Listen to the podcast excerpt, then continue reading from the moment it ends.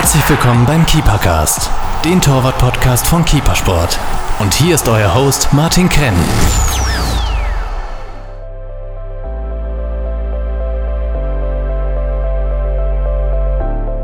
Hallo liebe Torhüter, auch 2019 gibt es wieder den Keepercast. Herzlich willkommen zur ersten Folge. Heute ein sehr interessanter Gast, der österreichische Bundesliga-Profitorhüter Markus Kuster vom SV Mattersburg.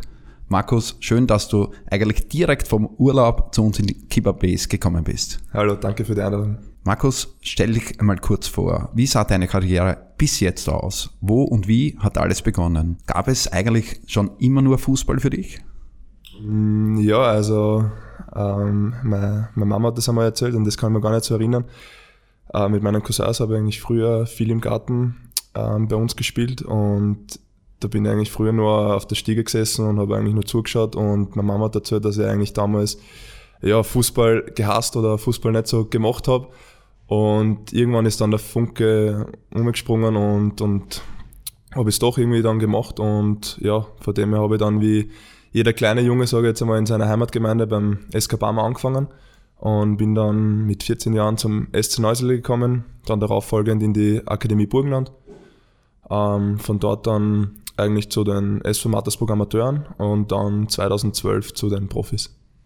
Was war damals deine Leidenschaft, äh, wo deine Mama gesagt hat, das war nicht so Interesse, eher vielleicht Basketball durch deine Größe oder? Na, schwierig. Also wegen der Größe war eigentlich immer im Tor. Also ich war eigentlich von Anfang an im Tor.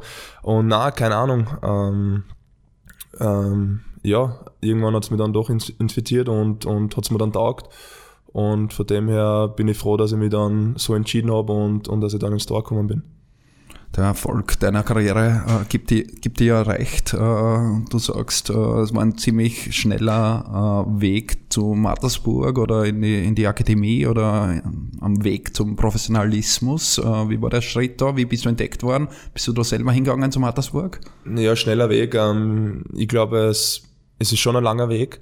Und es ist einfach so Schritt für Schritt, sage. Also meine Familie war immer schon Fußball begeistert. Äh, mein Opa war Tormann, mein Papa war Tormann und jetzt auch ich. Und von dem her, natürlich, man fängt dann, ich glaube, jetzt heißt es BRZ an, dann kommt man ins LAZ, dann äh, ins BNZ damals noch, jetzt Akademie. Und ja, ähm, es war damals eigentlich nur eine Bezirksauswahl, dann vom, vom Land, also vom Burgenland die Auswahl. Und dann irgendwie halt dann ähm, ins damalige BNZ und, und in die jetzige Akademie dann gekommen. Und wie alt warst du zu der Zeit? Das war, glaube ich, mit 14 Jahren. Mhm. Äh, war das dann dort mit Übernachtung? Bist du vom Elternhaus ausgezogen? Ähm, ja, also ich war, ich war eigentlich, ähm, ja, irgendwann, wie gesagt, habe ich dann, war nur mehr Fußball in meinem Kopf und ich glaube, da waren wir in den Sommerferien, vor den neun Wochen Ferien, war ich glaube ich sechs Wochen auf Fußballcamps, also viel unterwegs und ja. Fußballcamps, nicht nur Torwartcamps, hast du da gemacht? Nein, also alles Mögliche. Keine Ahnung, welches das damals waren. Ähm, es waren eigentlich normale Fußballcamps oder Tormanncamps. Und ja, ich wollte einfach, mir das dann einfach irgendwie so taugt, dass ich eigentlich nur mehr das machen wollte. Und es hat einfach nur mehr, nur mehr das gegeben und habe natürlich ähm, auf, auf andere Sachen verzichten müssen. Und das ist halt dann aber so. Und ja, zu deiner Frage, ich bin dann auch mit 14 ins Internat gekommen, nach Mattersburg und war dann eigentlich dann ähm, fünf Jahre dort im Internat. Schwierige Zeit von zu Hause weg? Ähm, schwierige Zeit. Ähm, natürlich, wie gesagt, man verlässt sein Elternhaus, ähm, man ist so neu, aber es war jetzt Gott sei Dank nur eine Stunde und es war eh eigentlich ähm, im Burgenland auch. Und ähm, ja, es war trotzdem irgendwie, sage ich jetzt einmal, eine schöne Zeit, weil du, du reifst dann natürlich auch als Persönlichkeit, du musst dann, ähm, okay, im Internat hast du dann alles dein, dein, dein Mittagessen, Abendessen, Frühstück, aber du musst halt trotzdem versuchen, auch selbstständig zu werden. Und ja, ich glaube, dass mir die Zeit dann trotzdem einfach gut getan hat. Äh, die Akademie Burgenland oder, oder eben Mattersburg äh, genießt einen sehr, sehr guten Ruf. Hat dir das geholfen, diese gute Ausbildung? Auf jeden Fall. Also zu meinen, also zu meinem Anfangsjahr eigentlich, da hat es die Akademie noch nicht gegeben, erst im zweiten Schuljahr. Und ja, ähm, es ist einfach, wie ich schon oft erwähnt habe, es ist einfach alles an einem Ort. Also du hast die Schule dort, du hast ähm, das Internat dort für mich, also für uns damals auch. Ähm, du hast das Training dort, also du hast alles an einem Platz und es ist ja mit sechs Plätzen, ähm, du hast deinen eigenen Koch, eigene Küche, Ähm, du hast eigene Nachhilfestunden auch dort, du hast eigene Seminarräume, es ist eine Schule auch dort, teilweise auch in Mattersburg drinnen, also es ist alles an einem Ort und von dem her glaube ich, ist da in der Entwicklung, ähm, ist da in, in Burgenland oder in Mattersburg ähm, viel weitergegangen und ich glaube, man kann das nur sehr schätzen und es ist für jeden, ähm, jeden, der den Sprung dort hinmachen will, kann es ähm, nur empfehlen. Der Keepersport Aquadlo ist eine absolute Innovation für das gesamte Torwartspiel. Dieses Wundermittel ist perfekt geeignet, um den Grip deiner Torwarthandschuhe vor allem bei regnerischen Bedingungen massiv zu steigern. Get, get, get a grip und hol dir den Aquadlo für nur 9,95 im Keepersport Webshop. Es klingt extrem interessant. Äh, es klingt extrem luxuriös auch. Ist es teilweise zu viel für die Jungs? Wenn man jetzt äh, Mittagessen serviert kriegt und vielleicht sogar das Bett gemacht kriegt? Ja, also ich, ich war im, im, ersten Jahr in, in einer Berufsschule, da war jetzt nicht so alles super, da war die Trainings ein bisschen weiter, das Essen vielleicht nicht so gut und von dem her ähm, finde ich, ist schon ein Luxus, ähm, wenn man weiß, so wie jetzt, ähm, was, was eigentlich vorher gegeben hat, ähm, weiß ich das wirklich zu schätzen und sollte man das als ein, als ein Junger schätzen, dass man wirklich alles an einem Ort hat. Ähm, ich glaube, ich weiß nicht, ob es jetzt ist, da wieder teilweise ähm, die Wäsche auch noch gewaschen. Also es ist wirklich, wirklich top dort und von dem her sollte man das schon sehr zu schätzen wissen. Wann hast du dann den ersten Profivertrag bekommen oder wie waren dann die Schritte ins Profitum? Ähm, ja, also wie gesagt, ähm, bin dann zu den SV Mattersburg Amateuren gekommen, war dann eigentlich auch noch dritte Dormann, haben wir dort auch noch hochgekämpft, ähm, Regionalliga dann gespielt, ähm, bin dann 2012 ähm, zu Mattersburg gekommen, als dritter Dormann zu den Profis, damals glaube ich noch mit Boranic und Bötschka. Und mit ja. Profivertrag aber dann schon. Ja, das war eigentlich na, 2012 noch nicht. Also 2012 mittrainiert und Profivertrag ist eigentlich erst 2013 gekommen. Okay. Mhm. Und ähm, ja, haben wir dann einfach hochgekämpft und ja, bin froh, dass ich jetzt bei Mattersburg spiele. Das war aber dann für dich äh, schon der erste Schritt ins Profitum, auch wenn du den Vertrag noch nicht gehabt hast. Du hast reinschnuppern einmal dürfen, äh, du hast gesehen, da kann ich vielleicht mithal äh, mithalten und äh, meine Chance nutzen. Ja, mithalten vielleicht noch nicht. Also es war dann 2012 schon so, dass ich gesagt habe, ähm, ja, ich muss doch noch einiges dazulernen, wie es jetzt natürlich noch ist und mal von den älteren Spielern was abschauen. Aber es war dann 2012 so, das war eigentlich das Matura-Jahr und da war eigentlich schon fixer Bestandteil von den Profis als dritter Tormann. Und ja, es war dann irgendwie schon so, dass wir gesagt haben, mit der Familie, okay, wie will man das jetzt bewältigen, weil jetzt ist die Matura und jetzt ist mit den Profis.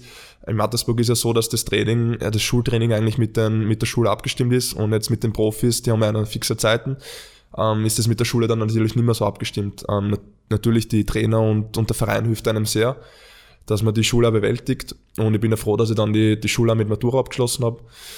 Aber es ist natürlich dann schwieriger und du versuchst dann auch wenn du dann in dem Alter bist, willst du natürlich bei jedem Training anwesend sein und, und willst du unbedingt den Sprung erschaffen. Und von dem her war das eine schwierige Zeit, eine lehrreiche Zeit, eine stressige Zeit natürlich.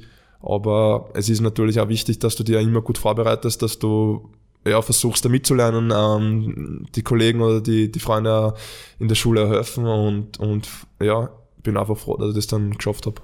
Das heißt, die Ausbildung, die schulische Ausbildung äh, war dir auch sehr wichtig. Auch in dieser kritischen Phase, wo man ja vielleicht sagen hätte können, äh, mir ist das Training wichtiger äh, und die letzten paar Monate Matura, die hole ich irgendwann einmal nach. Nein, also es ist nicht so. Ähm, es ist schon wichtig. Ähm, es wird natürlich viel vernachlässigt. Das war bei mir damals auch so drei Wochen vor der Matura ein bisschen Panik gekriegt, dass das alles nicht ausgeht, aber es ist ja dann alles, alles gut ausgegangen. Und es ist, glaube ich, schon so, dass, dass die Schule schon einen, einen hohen Stellenwert hat. Im Nachhinein, wie gesagt, bin ich froh, dass ich die Matura ähm, positiv abgeschlossen habe. Ich glaube, viele, die die Schule abgebrochen haben, hätten gerne die Matura. Und es ist ja am Anfang ähm, von der Schule, also ich war am Anfang schon ein guter Schüler, habe geschaut, dass es passt. Und natürlich, je älter du wirst, ähm, je näher es, sage ich jetzt einmal, zum Profitum ausgeht, ähm, ist natürlich der Fußball dann an erster Stelle und schaust du, dass du dann ähm, beim Training anwesend bist und dass das alles passt. Und, ähm, aber wichtig ist, dass du die Schule ja nie vernachlässigst, dass, dass du sagst, das passt alles, weil dann kannst du auch den Kopf frei haben fürs Training. Und das war mir immer wichtig, dass ich gesagt habe, okay, ich bin jetzt nicht mehr der beste Schüler wie am Anfang, aber okay, meine Noten passen und das passt da, also ich komme nicht in Schwierigkeiten, dann bin ich beim Kicken gut und bin eigentlich froh, dass ich meinen Werdegang so gegangen bin und dass das dann alles so gut ausgegangen ist. Die darauffolgende Saison, da sind wir dann im Jahr 13, 14 oder Spielsaison 13, 14, war dein erstes richtiges Profijahr? Ähm, ja, richtig. Also ich bin 2012 zu den Profis gekommen. Wir waren zu dritt damals, dann haben sie im, im Jänner eigentlich nur einen Tormann verpflichtet. Waren wir zu viert und dann war 2013 der Abstieg von Mattersburg. Und ja, ähm, Hat er der Abstieg im Nachhinein gesehen dir persönlich in die Karten gespielt? Ähm, schwierig zum sagen, muss ich ehrlich sagen. Kann ich jetzt eigentlich nicht beurteilen. Vielleicht ähm, schon, aber wenn ich jetzt drüber nachdenke, war das eigentlich eine Situation, wenn man das im Nachhinein so vorstellt, ähm, schon eine sehr, sehr schwierige, weil ich bin da ins Tor gekommen, ähm, zweite Liga um einen Abstieg. Also als Mattersburg, die jetzt eigentlich eine fixe Bundesliga-Größe der letzten 15 Jahre war. Und von dem her war das für Verein schon eine schwierige ähm, Situation und wie gesagt, bin heute noch dankbar für das Vertrauen. Wie, wie war die Situation rund um dein erstes Spiel? Ähm, ja, es war so, dass ich einen Tag vorher schon Bescheid gekriegt habe vom, vom Trainer, vom, vom, vom Astic damals. Und ja, irgendwie habe ich mich drauf gefreut und es war irgendwie so ein Sprung ins kalte Wasser, dass ich irgendwie nichts zum Verlieren gehabt habe und ja, wir haben dann eigentlich, wir waren dann sieben Spiele umgeschlagen in der zweiten Liga und haben dann irgendwie dann noch den, ich sage jetzt einmal, die Kurve gekratzt. Und das war letztes Spiel in Alltag, wie wir dann der 20 gewonnen haben gegen den damaligen Meister, wo es um alles, alles oder nichts gegangen ist, ähm, war irgendwann wieder der Startschuss für eine gute nächste Saison. Der Nervenpegel beim ersten Spiel oder nehmen wir gleich die letzten oder die, die sieben Spiele, äh, wie war der Nervenpegel? Gerade als junger Spieler ja, reinkommen, schwere Situation, wie du sagst, gegen, gegen einen Abstieg. Ich bin diese Saison die letzten zehn Partien gemacht, um einen Abstieg in der zweiten Liga eigentlich. Und ja, es war irgendwie damals so, als junger, ähm, denkst du vielleicht nicht so drüber nach und ich habe einfach meine, meine Spiele gespielt, habe es eigentlich gut gespielt, so dass der Trainer eigentlich keinen Grund mehr gehabt hat zum Tauschen. Und ja, es hat mir einfach taugt und ähm, bin froh, dass ich die Erfahrung gemacht habe, da in der schwierigen Situation um einen Abstieg. Das heißt, die Freude am, am Spiel, äh, was wir auch in einigen äh, Keepercasts schon gehört haben, äh, im letzten auch von, äh, von Folletti, der gesagt hat, die Freude ist das Wichtigste für jeden Torhüter, die war einfach größer äh, und hat äh, die Angst äh, verdrängt. Kann man das so sagen? Um, ähm, auf jeden Fall. Um, ähm, du freust dich einfach, dass du, weil wie schön in der Akademie war, war das immer mein Ziel, einmal im, im Pappelstadion zu spielen und du hast einfach der Ziel vor und für das habe ich alles gemacht und du, du bist dann einfach froh, ähm, dass du das dann auch geschafft hast und von dem her war die Freude ja riesig und ja, war, war eine schwierige, aber coole, lehrreiche, lehrreiche Zeit damals. Wer hat dir da speziell geholfen? War das ein Trainer Vastic? War das ein Tormo-Trainer? Waren es Tormo-Trainer Kollegen? Waren es Spieler? Ähm, in der Zeit ähm, war es natürlich der, der Trainer, dass er mir das Vertrauen gegeben hat. Ähm, auch der Markus Bötschke damals, der damalige Tormo-Trainer der hat mir sehr geholfen, gut vorbereitet und ja, also es ist auch wichtig, auch die Mitspieler, ältere Mitspieler haben gesagt, okay, ähm, du bist jetzt junger und du, du kommst jetzt nach ins Tor, aber die haben mir trotzdem irgendwie das, das Gefühl gegeben, ähm, schon ewig dabei zu sein und ja, das war schon sehr, sehr wichtig. Vertrauen äh, ist für den Torhüter denke ich, äh, extrem wichtig, wenn man da irgendwie ein, äh, ein, kein Vertrauen hat von den Mitspielern, vom Trainer, vom Torwarttrainer, vom Verein, dann gibt es, glaube ich, wenige Torhüter, äh, denen man das nicht anmerkt. Ja, auf jeden Fall. Also das Vertrauen ist sehr, sehr wichtig, aber ich sage mal so, das Vertrauen musst du dir auch erarbeiten. Also du musst eine Leistung bringen und, und dann kriegst du auch das Vertrauen auch von deinen Mitspielern und Unterstützung. Und natürlich auch, wenn du einen Fehler machst, das gehört dazu, ähm, ist es wichtig, dass der Trainer dann ähm, ähm, auf die vertraut oder die Mitspieler.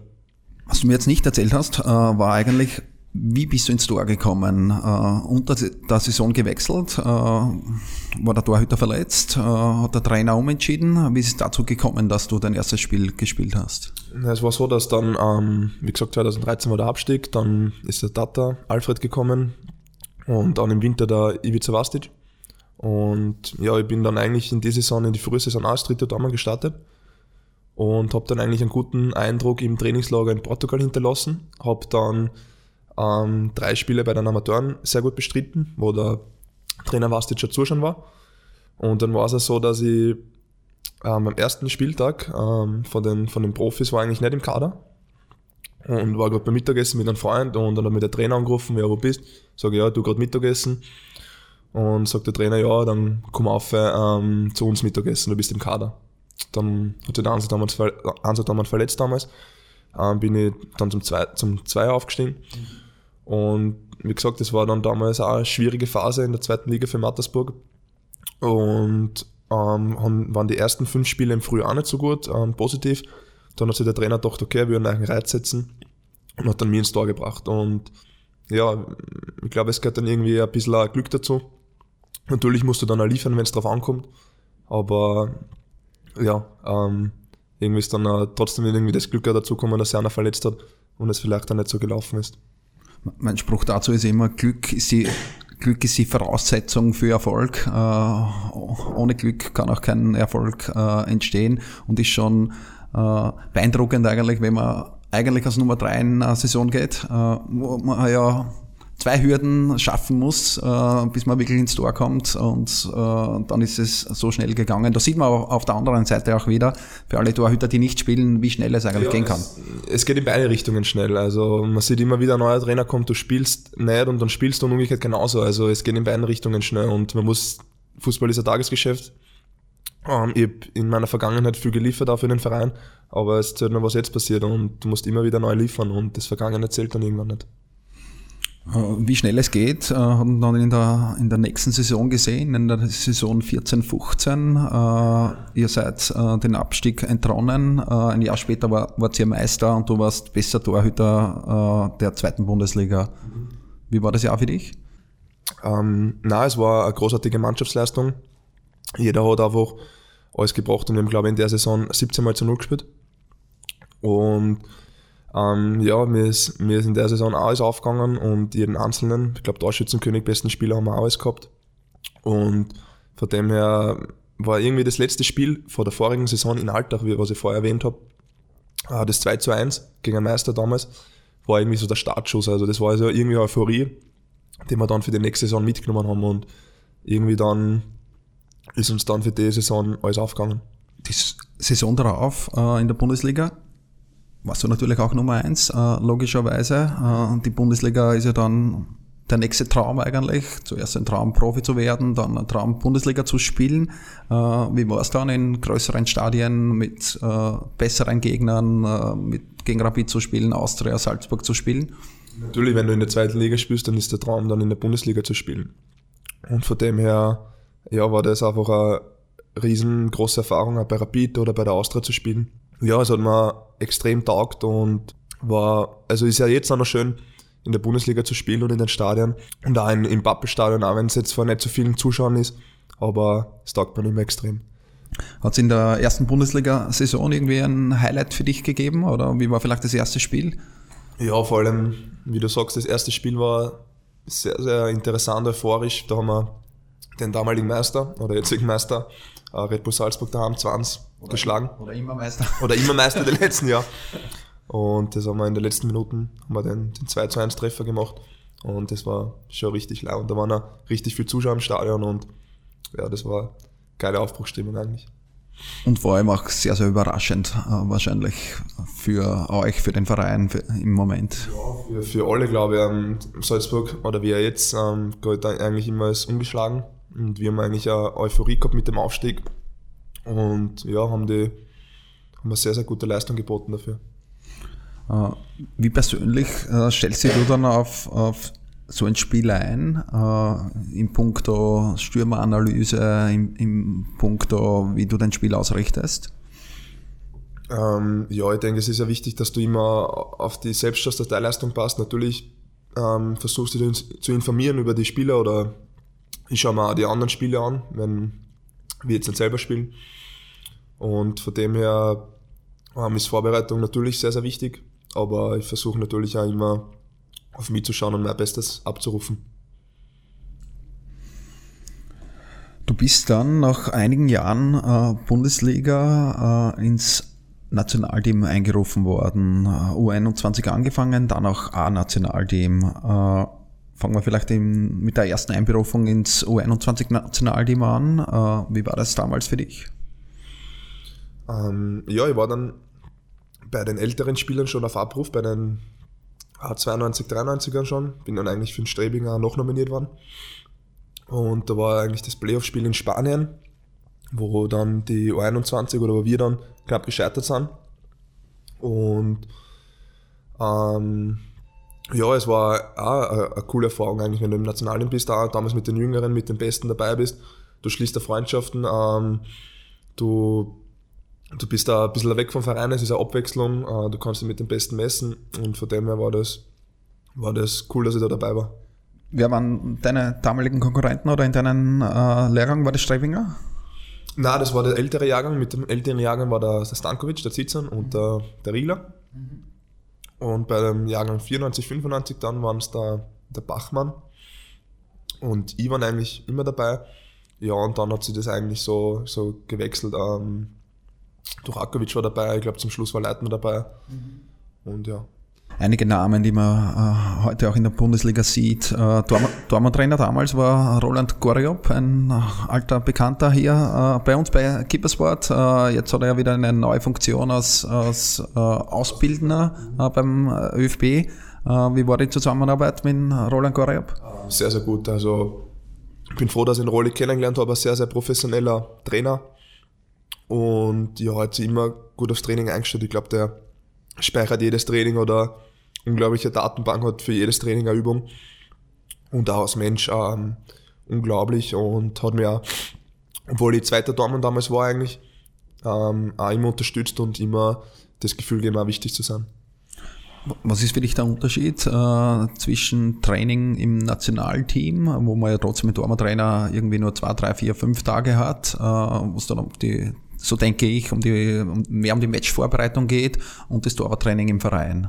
Ähm, na, also im, im, Verein hast du ähm, viel mehr Zeit, etwas zu entwickeln. Und beim, beim Nationalteam ist es natürlich so, dass du wenig Zeit hast und wenig Trainings. Und da versuchst du natürlich äh, dem, dem Goalie äh, als Tormann-Trainer äh, Gefühl der Sicherheit auch zu geben. Und ich glaube, dass das auch wichtig ist. Und ähm, es bringt jetzt nichts, wenn du jetzt zum Nationalteam kommst und der Tormann-Trainer vom Nationalteam versucht, diese Technik umzudrehen. Und wenn du eine Woche später wieder zum Verein kommst, du musst da schauen, dass du mit den verschiedenen Techniken, glaube ich, als Tormann-Trainer ähm, zurechtkommst und ja, einfach den, den Tormann, äh, glaube ich, so sein lässt, wie er ist. Bleiben wir beim Torwarttraining im Nationalteam. Äh, wie war das Torwarttraining im A-Nationalteam unter dem damaligen Torwarttrainer Klaus Lindenberger? Ähm, es war ähnlich. Also der Klaus ist einer, der sehr kognitive Sachen ähm, setzt für ähm, zu mitdenken auch. Und von dem her war es auch sehr abwechslungsreich und sehr, sehr lustiger, ähm, mit ihm immer zwei Kontakte zu spielen, ähm, vom, zum Aufwärmen. Ähm, und ja, war auch sehr lehrreiche Erfahrung mit den Besten natürlich von Österreich zu spielen. Und ich bin froh, dass ich äh, einige Male dabei war und ich hoffe, dass ich mal wieder dabei bin. Wie, das heißt, ein Ziel logischerweise ist wieder ins A-Nationalteam zu kommen. Die Konkurrenz äh, jetzt mit, mit einem starken Strebinger, mit einem konstant guten Lindner, Stankovic, der jetzt spielt, äh, auf Abruf 7 Handel, äh, ist ja nicht einfacher geworden in den letzten Monaten oder im letzten Jahr. Äh, wie siehst du da deine Chance?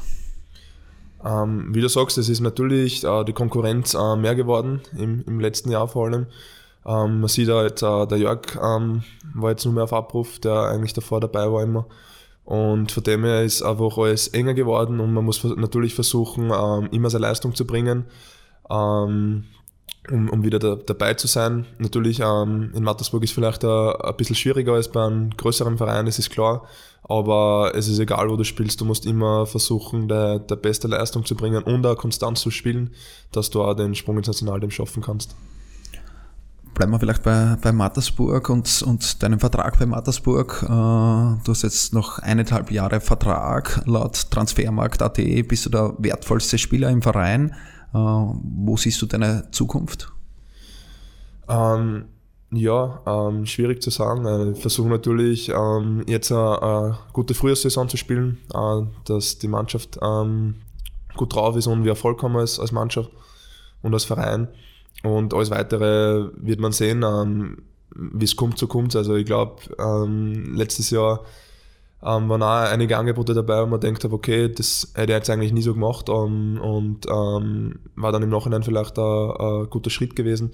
Und von dem her kann man das eigentlich nie so richtig planen und bin einfach gespannt, was die nächsten Monate kommt. Und wenn ich beim Mattersburg bleibe, ist es mir, mir auch recht, weil ich mich da sehr wohlfühle. Aber wie, der Verein kennt meine Ziele und weiß, dass ich ähm, irgendwann einmal weiterkommen möchte. Sprich, du hast, hast schon Angebote gehabt, äh, dich zu verändern? ja, im letzten Sommer hat es einige ja. wirklich interessante ähm, Angebote gegeben, ähm, wo man dachte, okay, das könnte passen. Aber letztendlich war es nicht für, für alle Beteiligten eine Win-Win-Situation und von dem her ist es dazu nicht, nicht gekommen. Was ist ein ausschlaggebendes Kriterium für dich für, für einen Wechsel? Äh, nehmen wir jetzt einen Verein von Ausland vielleicht, von einer guten Liga, äh, würdest du als Nummer zwei auch hinwechseln? Ähm, na, eigentlich glaube ich nicht. Ähm, natürlich, wenn es ein Top-Verein ist, ähm, ist ja. was anderes. Aber würde jetzt eigentlich nicht machen, weil ich bin, glaube ich, bin jetzt 24, bin jetzt noch in einem Alter, wo ich sage, ähm, ich möchte spielen. Ähm, ich möchte noch ähm, Schritt für Schritt ähm, auf der Karriereleiter gehen, was erreichen. Und von dem her wäre das noch zu früh gewesen der Torwarttrainer oder die Beziehung zwischen Torwarttrainer und Torwart äh, haben wir in, in früheren äh, Keepercast-Folgen immer wieder als Thema. Der Torwarttrainer ist eine entscheidende Figur, eine Vaterfigur ist da oft gekommen. Äh, wie ist es für dich? Äh, hast du den Torwarttrainer, welcher für dich so etwas wie eine Vaterfigur ist? Ich glaube, dass ich bei jedem Tormann-Trainer, jeder Tormann-Trainer in zu dem damaligen oder jetzigen Zeitpunkt eine wichtige Rolle gespielt habe, sei es bei den Amateuren, sei es früher, sei es Privattrainer gewesen, mit der heute noch in Kontakt bin. Also jeder Tormann-Trainer hat seinen Teil dazu beigetragen, dass, es, dass ich so bin, wie ich bin und dass ich meinen Weg so gegangen bin. Aktuell trainierst du mit äh, Robert Almer, äh, der hat eine Doppelfunktion äh, im Verein, ist Torwarttrainer und sportlicher Leiter.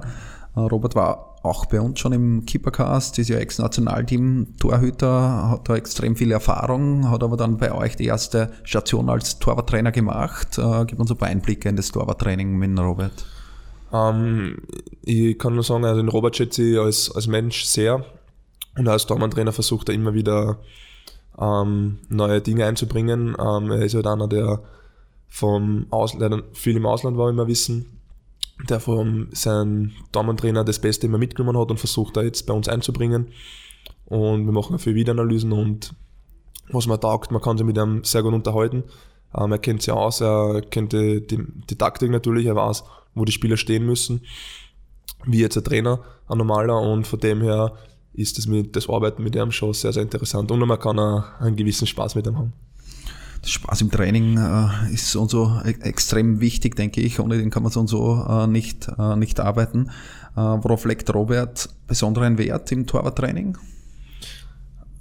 Auf Wert ähm, auf, aufs Bälle fangen. Na,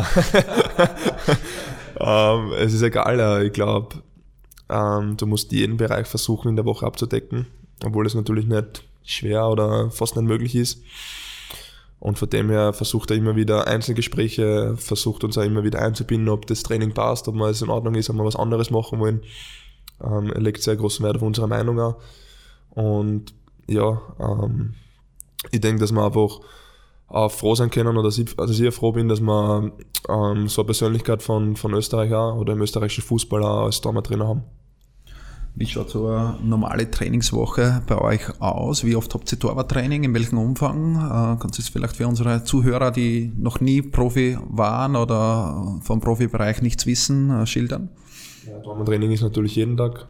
Ähm, es ist unterschiedlich lang. Einmal sind es vielleicht nur 20 Minuten, einmal ist ein ganzes Training, einmal ist eine Stunde. Also das kommt immer darauf an, ähm, wie uns der Trainer braucht und was er für für Training vorhat, welche Übungen, Schussübungen, Spielformen, wo er die Daumen braucht oder nicht. Und es kommt halt, wie gesagt, ähm, immer wieder darauf an, manchmal gehen wir früher raus, wenn die Mannschaft noch in der Kraftkammer ist, dass wir mehr Zeit zum Vorbereiten haben. Manchmal machen wir noch ein Training unsere Übungen, die wir jetzt ähm, während dem Training nicht unterbracht haben. Und von dem her ist das ja, immer unterschiedlich. Das heißt, jeden Tag aber einmal oder jeden Tag zweimal oder auch unterschiedlich? Oder wird es zum Matchtag hin weniger Torwarttraining? Ja, ähm, wenn wir Samstag spielen, haben wir meistens Sonntagvormittag Training, Regeneration. Montag ist ganzen Tag frei, Dienstag meistens zweimal, am Anfang der Woche zweimal, da ist es natürlich intensiver. Und je näher es dann zum Spiel, wenn wir davon ausgehen, dass wir wieder Samstag spielen, ähm, immer weniger, ähm, knackiger, sage ich jetzt einmal, spritziger, dass du die Spritzigkeit hast fürs, fürs Match. Und ähm, am Matchtag ist auch dann noch eine kleine Einheit am Vormittag oder spazieren gehen und dann ist ja schon das Match. Das Abschlusstraining, also das Training äh, am Tag vor dem Spiel, habt ihr da besondere Rhythmen oder macht ihr immer wieder das gleiche im Torwarttraining?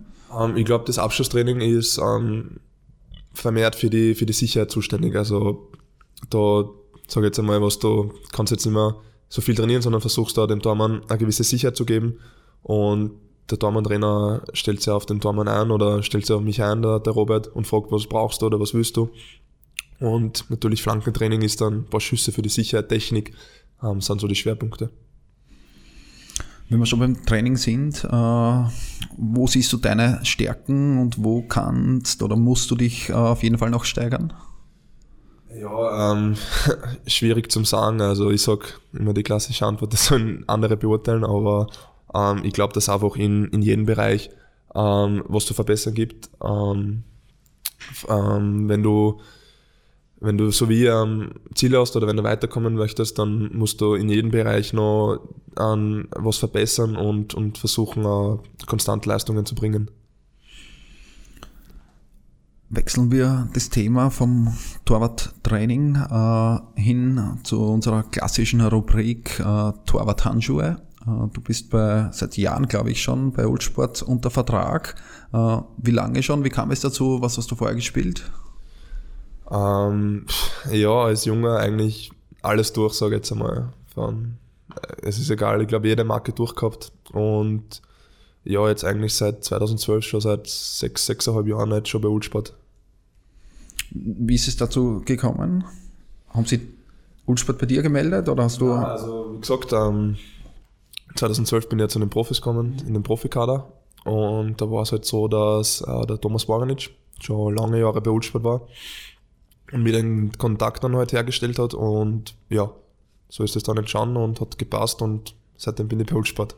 Mittlerweile, ich glaube, das war letztes Jahr äh, sogar so weit, dass du bei Ulsport zu Shootings eingeladen warst, du irgendwie auf Fotos neben Loris oder Zieler, Baumann oben bist, äh, was mich extrem gefreut hat, dass es ein Österreicher auch äh, endlich wieder geschafft hat. Wie, wie war das?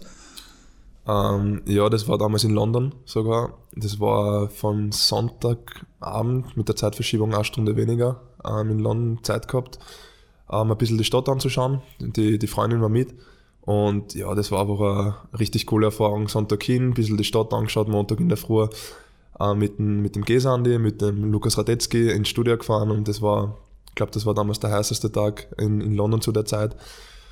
Ähm, und ja, das war einfach eine coole Erfahrung mit dem Halderson von, von Island, ähm, mit dem Hugo Loris dann natürlich, der dann gekommen ist und ja, das war dann irgendwie ähm, lustige Partie, man hat sich gut unterhalten, man hat gegessen, man hat getrunken, man hat die Shootings dazwischen gemacht und ja, das war einfach eine Erfahrung, die mir, glaube ich, immer in Erinnerung bleiben wird und das einfach, glaube ich, ein Highlight meiner Karriere war.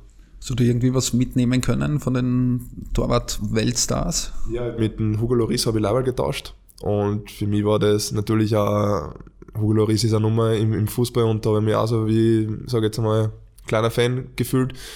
Und ähm, ja, mit einem ein paar Worte gewechselt und haben mich so sogar aus, ausgekannt, wo ich spiele und wo ich spiele und, und ja, er war sehr sympathisch. Also für mich muss ich sagen, ich glaube, man, man kennt ihn als ruhigen Typ, aber trotzdem hat man mir einige Worte gewechselt, hat sich interessiert da.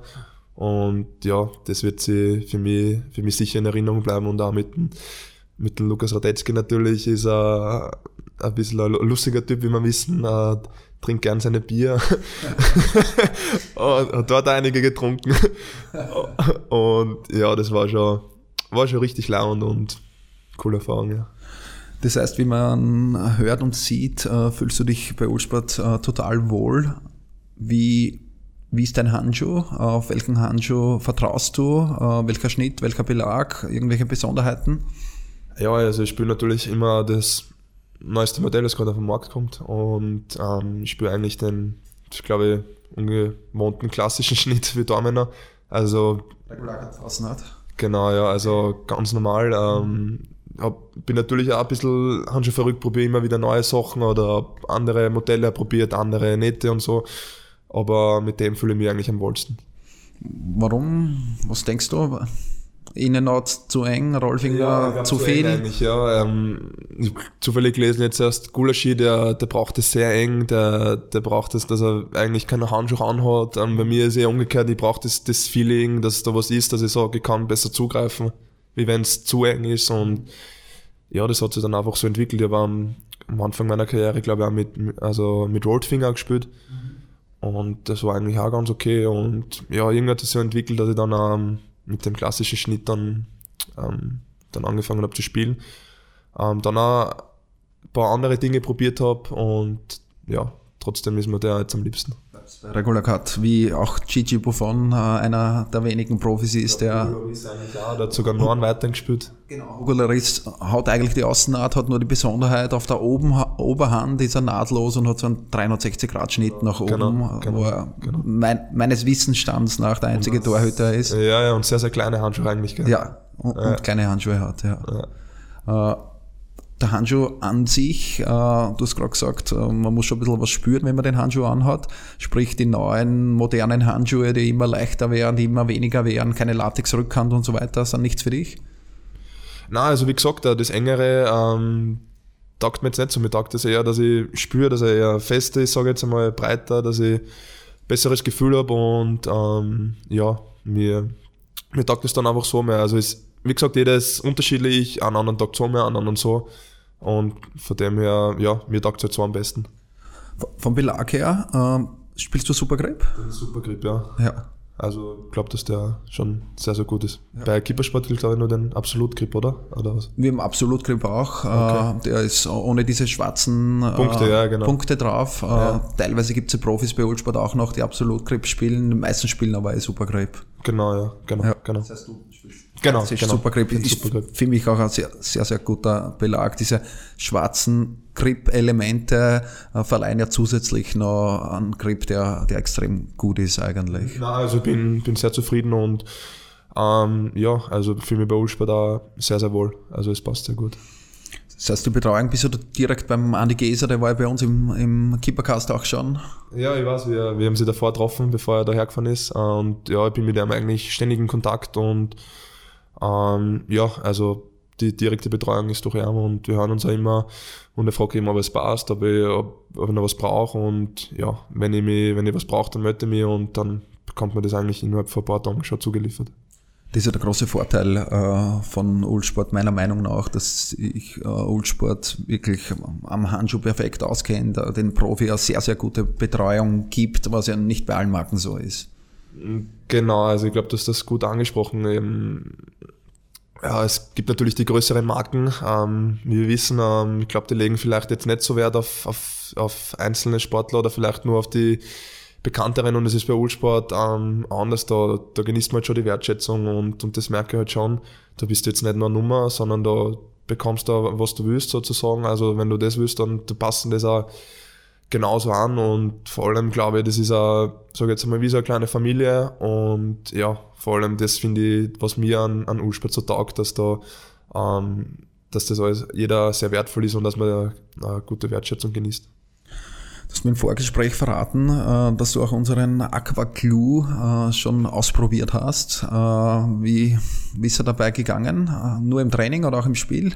Auch im Spiel. Das war beim, beim nassen Wetter mit eigentlich relativ neuen Handschuhen, aber ich habe es eigentlich, muss ich ehrlich sagen, davor im Training gar nicht ausprobiert, also es war ein bisschen ein Risiko. Ich kenne es. Volles Vertrauen in die Firma Kippersport. Natürlich, volles ja. Vertrauen, ja. Und nein, ich kenne es eigentlich schon von, von früher mit, ähm, mit der Vaseline. Es ist eigentlich so ähnlich wie Vaseline und ich glaube, viele, viele ähm, englische Torhüter machen das. Mhm. Und ich habe es eigentlich damals schon früher ausprobiert dann eigentlich eine Zeit lang weglassen und jetzt dann eigentlich wieder, wie das von Kippersport auf den Markt gekommen ist, probiert.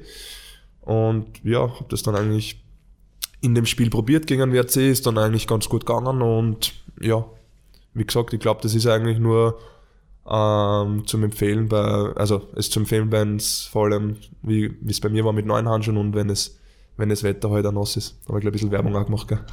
Ja, herzlichen Dank.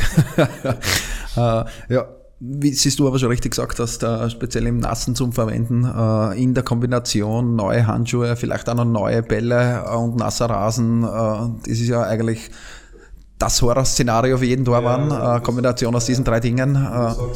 Das mit dem neuen Ball haben wir eigentlich noch vergessen. Das wird eigentlich, man glaubt das eigentlich gar nicht, glaube ich, so als Außenstehender. Aber es ist wirklich, sage jetzt einmal tödlich, ähm, wenn du jetzt diese drei Sachen beieinander hast, also dann ist ähm, schon sehr, sehr, sehr schwer, einen Ball zu fangen. Also es ist bei mir dann so, dass ich ähm, eigentlich nie mit einem relativ neuen Handschuh spiele, sondern ich nehme immer zwei mit zum Aufwärmen, einen eher neueren, einen eher älteren und weil, wie du sagst, das ist, kann einmal sein, dass ein neuerer Ball ist, ähm, ein bisschen älterer, das nass ist, dass der Platz anders ist und dann probiere ich halt ein bisschen durch, schaue, okay, mit welchem fühle ich mich wohl und mit dem, mit dem ich mich wohlfühle, dann spiele ich eigentlich auch. Was ist dann für dich das äh, Entscheidungsgrundlage, die Handschuhe zu wechseln? Und wie viele Spiele spielst du mit einem Handschuh? Oh, das ist wirklich ähm, schwer zu sagen. Also irgendwie so zu Hause, wenn man jetzt ein kleines Museum angelegt, ich habe jetzt vor jeder, vor jeder Kollektion habe ich ein paar mit, mit, mit nach Hause genommen. Ähm, ja, das ist schwer zu sagen. Also ich versuche natürlich, wie gesagt, jetzt nicht mit einem neuen zu spielen, sondern den vorher im Training einmal zu, einzufangen und dann zu spielen. Und ja, ähm, natürlich, wenn du gewinnst, versuchst du dann weiterzuspielen und ähm, ja, es ist immer darauf, wie der, wie der Belag halt sich abnützt, dann, wie man der zweite Liga, um da zurückzukommen. Die ersten fünf Partien haben wir erst in der fünften Partie in der Nachspielzeit das erste Tor bekommen. Da habe ich mit den, mit den Handschuhen alles durchgespielt und den, der hängt noch heute daheim. Also, ja.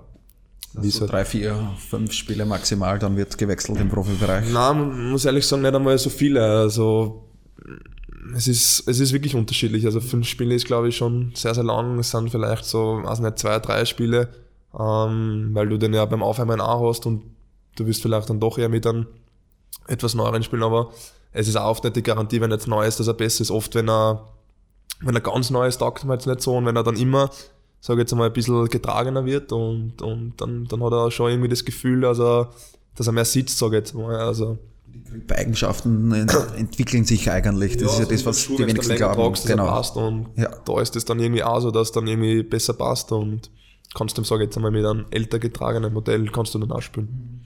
Das heißt, im Jahr, wenn du da irgendwie alle zwei, drei Spiele wechselst, kommst du auf 50, 60 Paar, liege ich da richtig? Nein, das ist, glaube ich, übertrieben, 50, 60. Ich muss ehrlich sagen, ich habe das eigentlich noch, noch nie gezählt. Ähm, ja, ich kann es eigentlich nicht sagen, vielleicht sind es zwischen 30 und 40 ähm, so. Also man muss ja denken mit der Pause, dann ist die Vorbereitung, dann nimmst du ja ein Modell, also ein Handschuh länger. Ja, und nach dem Spiel äh, verwendest du die Handschuhe dann im Training weiter?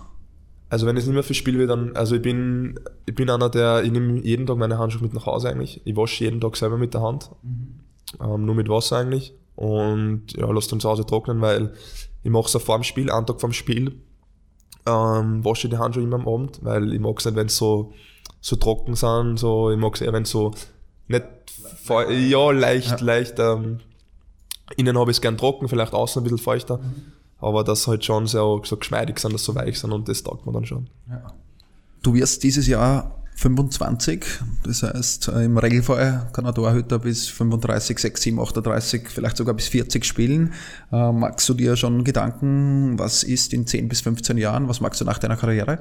Ja, also ich bin jetzt, also wie du sagst, ich bin jetzt 25 und ähm, stehe eigentlich nur mitten in meiner Karriere, aber man macht sich ja natürlich Gedanken, was nach der Karriere sein kann. Ich hoffe, dass ich noch, keine Ahnung, 10 Jahre eine gute Karriere habe, äh, gesunde natürlich, dass ich gesund bleibe und ja, ähm, man macht sich seine Gedanken, aber es ist natürlich immer so, man kann das auch nicht planen. Also zehn Jahre ist eine lange Zeit, ähm, vielleicht einmal Daumentrainer zu werden.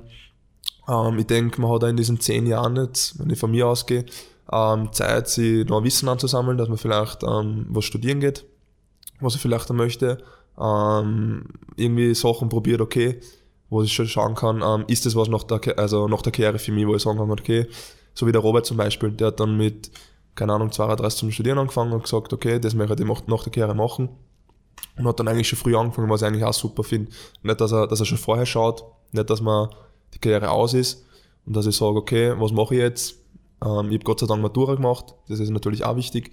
Und ja, bin schon gespannt, wo mir die Zukunft ähm, hintreibt. Finde einen extrem klugen Ansatz eigentlich, weil den Luxus, den äh, Fußballer haben, ist natürlich das Thema Zeit. Äh, man trainiert genug, äh, man ist genug am Platz, äh, man hat genug äh, rundherum zu tun mit, äh, mit einem Verein. Trotzdem ist aber Zeit, die man nutzen kann. Und der Robert hat es ja intelligent vorgemacht, das machen ja viele Fußballer, dass sie dann, wenn die Karriere aus ist, und das könnte ja auch schon verletzungsbedingt viel, viel früher sein. Äh, das muss man ja trotzdem auch mit, mit einplanen äh, die Zeit intelligent zu nutzen äh, und sie in welcher Weise auch immer weiterbilden, finde ich einen super Ansatz. Genau. Als Außenstehender äh, sieht es so aus, als hättest du in den letzten Jahren eigentlich keinen wirklichen Konkurrenzkampf erleben müssen äh, bei Mattersburg. Du warst die letzten Jahre immer klare Nummer eins. Äh, wie siehst du das? Bist du dankbar, dass du das große Vertrauen vom Verein bekommen hast? Oder wünscht er teilweise vielleicht auch äh, sehr, sehr starke Konkurrenten, um euch gegenseitig zu pushen? Ähm, na, das sehe ich jetzt auch nicht so. Also ich denke, Konkurrenz ist immer da, jeder will spielen. Und ähm, wie ich schon erwähnt habe, Fußball ist ein Tagesgeschäft. Und es hilft jetzt nicht, ob ich da Meister geworden bin im Nationalniveau. Ähm, es zählt das, das hier und jetzt. Und, und man, muss, oder man muss ständig liefern. Und wenn du das nicht machst, dann wird der andere überholen. Und deswegen versuche ich ähm, ähm, immer im Training alles zu geben und in den Spielen ähm, gut zu spielen. Und wie gesagt, ich habe noch Ziele in meinem Leben ähm, im sportlichen Bereich. Äh, ich bin noch äh, relativ jung und von dem her ähm, darf ich mich nie ausruhen. Ein schöner, äh, schöner fast schon Schlusssatz. Man darf sich nie ausruhen. Ich komme trotzdem noch zu meiner letzten Frage, die schon klassisch eigentlich ist äh, im Keepercast.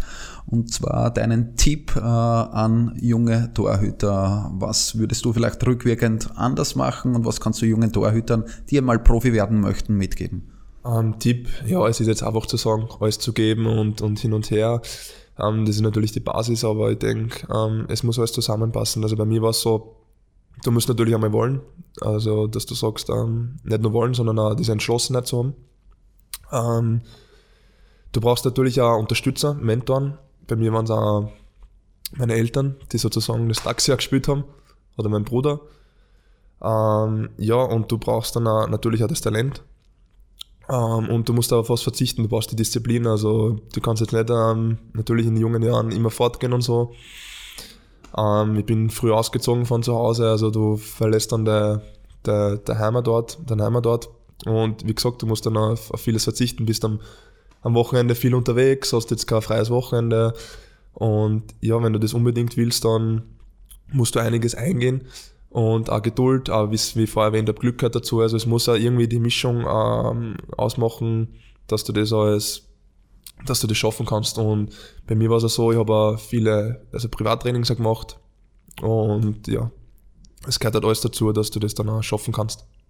Dieser absolute Wille, etwas zu erreichen, der absolute Wille, Profi zu werden, das verfolgt uns in den Keepercast, was Fährmann erzählt hat, wie viel der nebenbei gemacht hat, wie, wie du jetzt auch gesagt hast. Teilweise, ähm, ja, schon, das war später am Abend, ist die Mama mit mir hingefahren, ich war eigentlich schon geschlafen im Auto und war, war müde und bin dann trotzdem noch zu Privattrainings gefahren. Ähm, habe selber vor dem Schlafen gehen noch was gemacht. Ähm, ich war unbedingt auf das fixiert. Okay, ich will das unbedingt schaffen und bin einfach froh, dass ich es dann auch geschafft habe, dass ich das alles auch nicht nur der finanzielle Aufwand meiner Eltern, sondern auch das Ganze von mir der Einsatz von meinen Eltern auch, ähm, dass es das alles einfach gelohnt hat. Und für das bin ich ja heute sehr, sehr dankbar. Von nichts kommt nichts. Das äh, Sprichwort äh, stimmt eigentlich. Es schaut halt jetzt dann immer nur leichter aus. Äh, man dreht den Fernseher auf und sieht das Spiel von Mattersburg und da steht der Markus Kuster im Tor. Aber wie man da hingekommen ist, äh, ja, das hinterfragt man ja dann meistens nicht. Es ist natürlich so. Also ich sage jetzt Firma Kippersport zum Beispiel, für mich ist das eine coole Firma, was ich da aufgestellt habt und so. Und man sieht halt auch noch was, ähm, dass da cooles Gebäude steht, dass coole Produkte sind, aber was dahinter ähm, steht oder was dahinter für Aufwand ist, das sieht man vielleicht nicht. Und genauso ist bei jedem erfolgreichen Spieler. Man sieht nur die Spitze des Eisberges, aber was dahinter steht oder was darunter ist, das sieht man oft nicht und das weiß man dann erst, ähm, wenn man dann dabei ist, es zu tun oder wenn man dann mittendrin ist. Danke, Markus. Äh, sehr, sehr tolles Gespräch. Äh, das war unser erster Keepercast im Jahr 2019. Es werden viele weitere interessante Podcasts folgen. Äh, wenn dir dieser Podcast gefallen hat, erzähle deinen Torwartkollegen davon. Wir freuen uns um jeden weiteren Zuhörer. Äh, wir werden weiter wachsen. Wir haben weitere spannende Gäste, teilweise schon aufgenommen, kommen in den nächsten Wochen. Gib uns ein Like auf Instagram, einen Daumen hoch auf Facebook, eine 5-Sterne-Bewertung im iTunes Store oder, wie schon angesprochen, teile unsere Folgen mit deinen Torwartkollegen. Markus, nochmal danke fürs Kommen. Alles Gute äh, für eine gute Frühjahrssaison 2019. Danke für die Einladung nochmal und war ein cooles Gespräch. Von der Keeper Base in Kottingbrunn. Das ist der Keepercast. Gefällt dir, was wir hier machen? Dann teile und bewerte unseren Podcast und folge uns auf Soundcloud und iTunes. Warum machen wir das Ganze, fragst du dich? Weil Leidenschaft im Herzen beginnt. Keepercast, right from the heart of goalkeeping.